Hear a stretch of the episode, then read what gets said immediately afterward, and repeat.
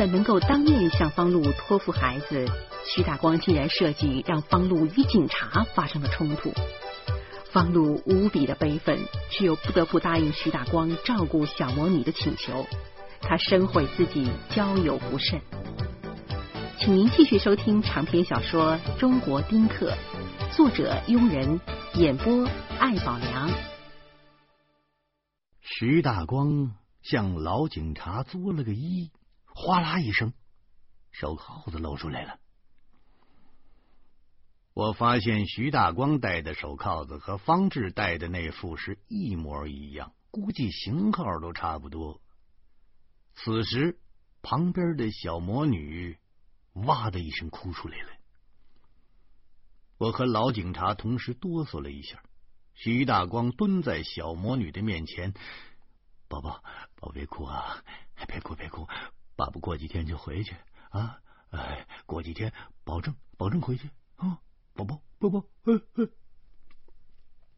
我不忍心看这爷儿俩，老警察却铁着心肠说：“我不是女同志。”你是犯罪嫌疑人，我是警察。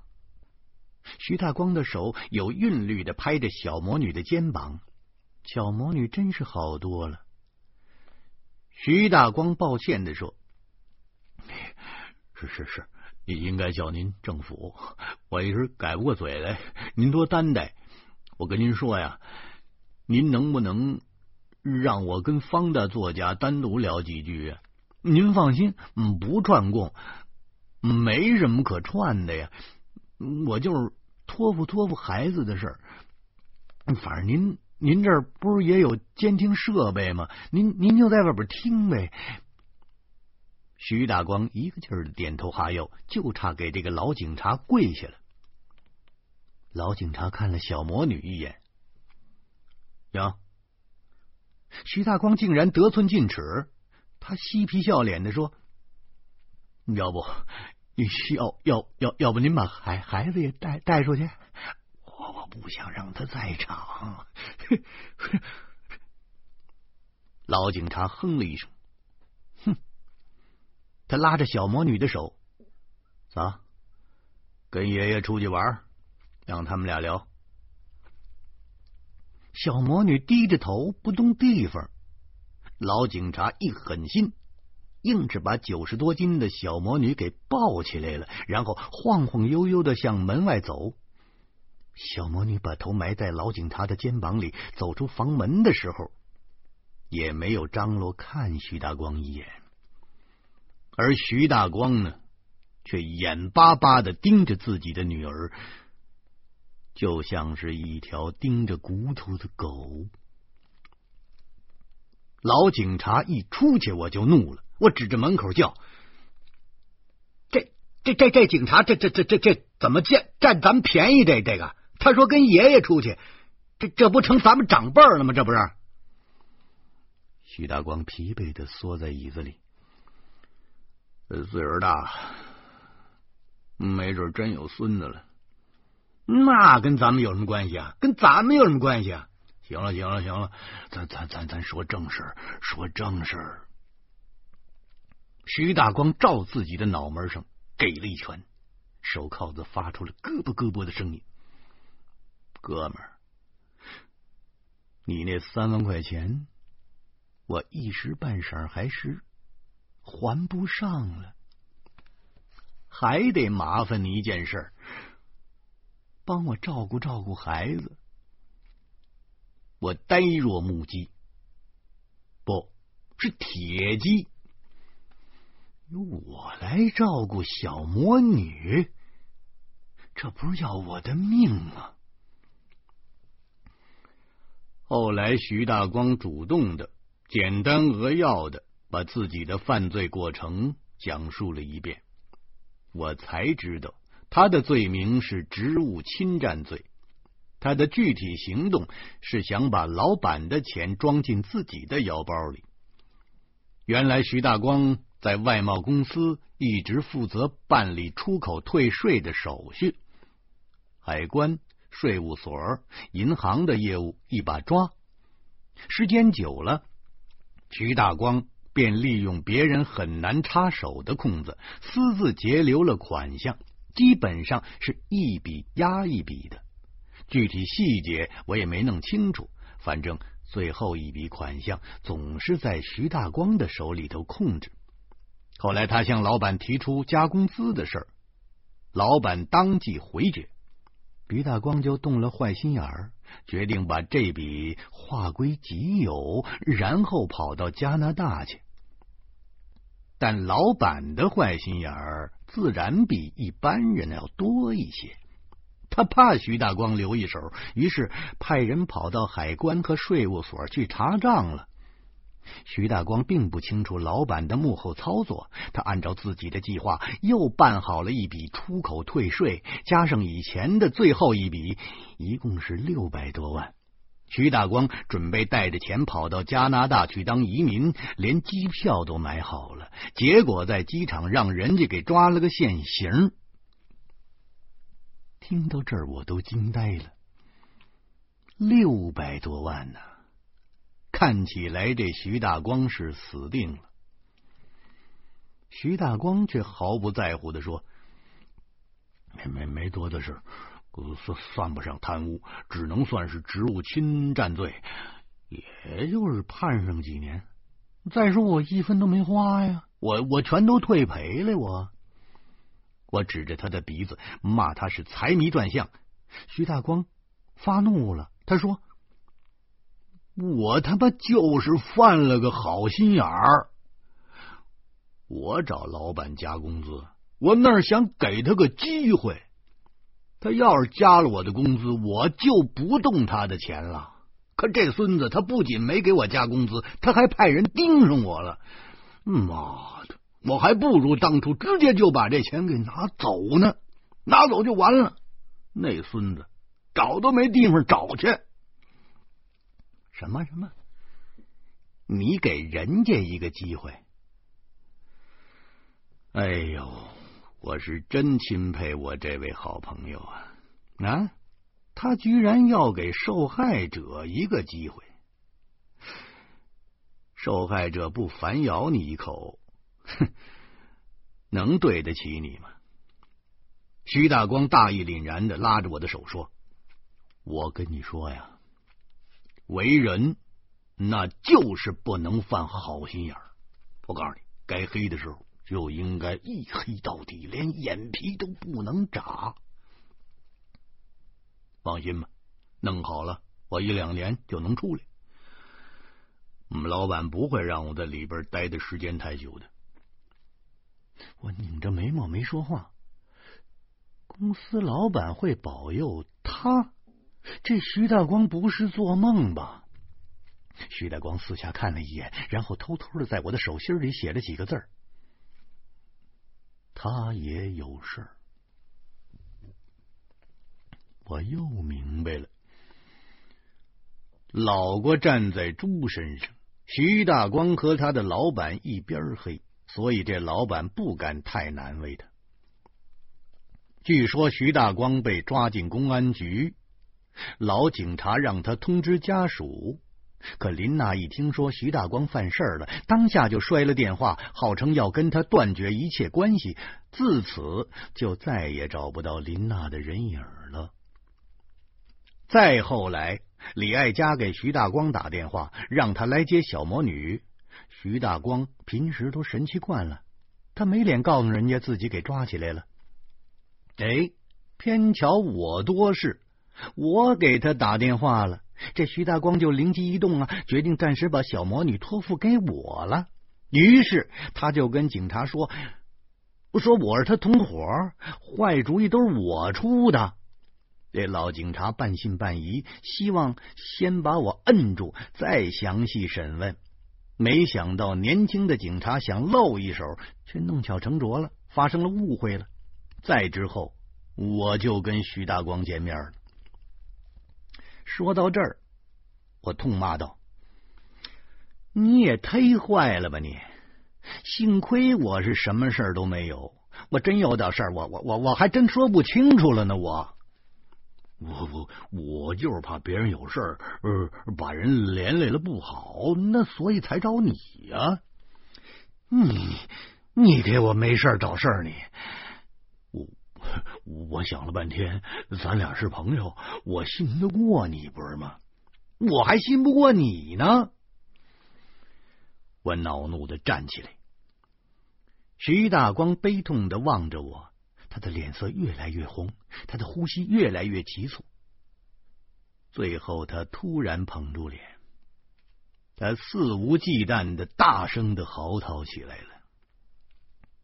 徐大光的哭特有特点，惊天地，动鬼神，声震云霄，气魄雄伟。他把嘴张到了最大的限度，脸的面积也几乎扩大了一倍。徐大光是浑身都在哭。他身体哆嗦的，都快从椅子上掉下去了。我认识这家伙已经十几年了，这是我第一回看见他哭。徐大光永远是趾高气扬的，永远是精力充沛的，永远是风风火火的，永远是胡说八道的。今天。这个三十多岁的大老爷们哭得像死了父亲一样，弄得我的心立刻就软了。不仅软了，我连眼眶都软了。我不得不使劲的揉眼眶，那股酸酸的感觉才没有化成泪水。徐大光发泄般的大哭了七八声，然后照着自己的眼睛上狠命的拍了几把。眼泪居然全被几巴掌给拍回去了。徐大光仰起头，气势汹汹的说：“没事，再过几年，哥们儿，那又是一条好汉。嗯，到时候我还请你们两口子去去加拿大。哎，咱们。”咱们打北北极熊去，咱们。那现在呢？我才不信几年以后的事儿。哥们儿，现在出不去了，我得好好表现，坦白从宽，争取少办几年。林娜，不是林娜。说着，徐大光又要哭，但是他狠狠的。甩了甩脑袋，林娜，林娜就是一时想不开，还舍得我，也舍不得宝宝，是不是？哎，你呀，你先帮着我养活着宝宝啊！用不了多久，这林娜就会回来。兄弟，我这辈子忘不了你，别的。咱就不说了。你你你你你你们家宝宝宝，我心里说，我养活得起吗？我家里已经有一个了，我再弄回一个去，我们老婆保证会认为我脑子出毛病了。再说，就就就就小魔女这脾气，她敢拿菜刀剁我，她能听我的吗？我知道。知道我们家宝宝不少坏毛病，你啊，该管就管啊，你只要别给我打死就成。徐大光央求着，他眼睛里全都是期待。没准儿，没准这件事在孩子的成长中呢，那还有好处呢。那个是不是？天降大任于斯人，必先苦其筋骨，饿其体肤。这个什么什么心智来着？啊，不，这这不就是这不就是那什么心智吗？是不是？是劳其心智。哎，我叹息着跟他商量，我是我是怕你们家宝宝把我给打死啊，他把我给打死。我说：“您能不能想想其他的人选呢？”不，不会，不不不会，我们家宝宝没那么狠。这时候，徐大光忽然站起来了，他扑腾一声跪在我的面前：“兄弟，我求你了，我求你了，我就这么一孩子，我委屈谁不能委屈他？我想半天了，我想半天了，就是你合适。你没孩子，你有文化，你有时间，你不缺钱。我这我这我这想起宝宝来呀，我我我我这心呐，我我这心就跟碎了似的。我一看见他，我就觉着自己个我欠他的，我欠的我欠的多呀，我欠的特别多呀。我这回我这回就更不知道欠他多少了，兄弟兄弟，你就帮帮我。我想把徐大光拉起来，我拉不动。我说，我我说行。行行行，不是我我给你养着，我给你养着，我我是绝不委屈他啊！我我我我我要是受了委屈，那我就忍着还不行吗？对对，那你就当是你就当是替我忍着还不行吗？替我忍着。说到这儿，徐大光猛然站起来了。可我一松劲儿，自己却差点跪在地上了。你徐大光就这一孩子，你苦闷，你心疼，可我怎么办？我方路是一个孩子都没生啊，现在倒好，养着俩，这老天爷可真不公平。从公安局出来的时候，正好是午夜十二点。新的一天已经开始了，老警察亲自送到门口，他朗声说：“哎，跟你说啊，这几天先别出门呢啊，万一不能排除你的嫌疑，我们还要见面呢啊！”我没心思跟他斗嘴，我只是垂头丧气的点了点头，然后带着小魔女。向暗夜的深处走去了。哎呦，这两天呢，我是把一辈子该见的警察都见过了，我再也不想跟警察打交道了。走出公安局的大门，才发现，这一带已经是朝阳区了，离家很远了。我特有欲望回去找老警察算账。你你你得把打出租车的钱给我，谁让你们把我给抓进来的？可是又担心老警察让我找徐大光要去，我这念头一闪呢，也就作罢了。小魔女在路旁的高墙边溜达，手指一直在墙面上划过来划过去，胖墩墩的身躯就好像贴在墙上的一块烂泥。这个孩子自从见到徐大光戴着手铐子，就出奇的安静。他几个小时里居然一句话都没说。现在我有点可怜这丫头了。他老爸徐大光毫无征兆的进了局子，他的母亲林娜又歇斯底里的失踪了。哎呦，可怜的娃儿哎，你为什么要出现在这个世界上啊？难道仅仅是为了当见证父亲犯罪的证人吗？难道仅仅是为了做人性陨灭的母亲的弃儿吗？今天的事儿对小魔女的将来肯定是会有影响的，没准儿她的一生都会生活在公安局的阴影里。算了，反正这丫头不是我的女儿，用不着我操心。我琢磨着是不是该给老婆打个电话了。他肯定认为我和徐大光喝多了，没一个出租司机敢拉我们。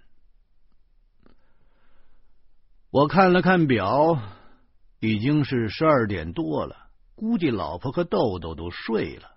他没养过孩子，这也够难为他的，还是直接回家吧。就在我走神的时候。小魔女逐渐走到前面去了，不一会儿，她竟然把我甩开了十几米。我尝试着用温柔的口吻说：“宝宝，走慢点儿啊！咱们得找辆出租车呀。小魔女似乎没听见，她的步伐反而越来越快。我意识到这孩子又要犯病，于是我快跑了两步，我严厉的说：“宝宝，！”